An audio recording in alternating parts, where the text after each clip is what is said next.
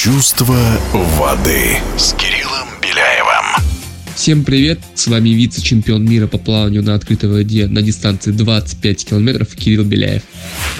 Первый этап Кубка мира возьмет начало в Катаре, а именно в Дохе. Начнем с того, что на открытой воде в официальных стартах существует три дистанции – 5, 10 и 25 километров. Из них олимпийская только десятка, на ней пловцы проверят свои силы. Все-таки плавание в открытой воде максимально непредсказуемый вид спорта. Может выстрелить любой из участников, но все-таки у мужчин выделю действующего чемпиона мира на 10 километров Флориана Уэлбрека, бронзового призера чемпионата мира на этой же дистанции Роба Маффлса, оба Германия, Кристофа Розовский, действующий чемпиона мира на 5 километрах, Венгрия, известного не только на открытой воде, но и в бассейне Грегори Полтиньери, Италия, и, естественно, призер Олимпийских игр Бразилии Марк Антони Оливье, это Франция, и действующий чемпион Олимпийских игр Ферри Виртмана, Голландия.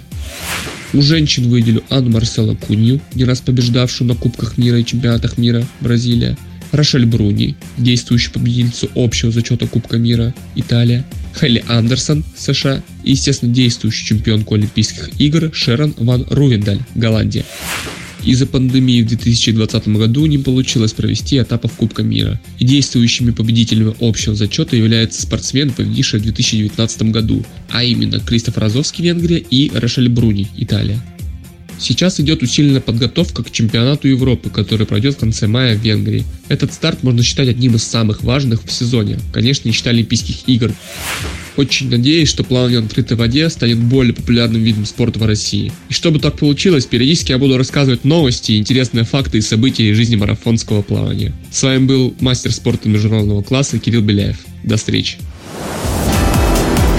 Чувство воды.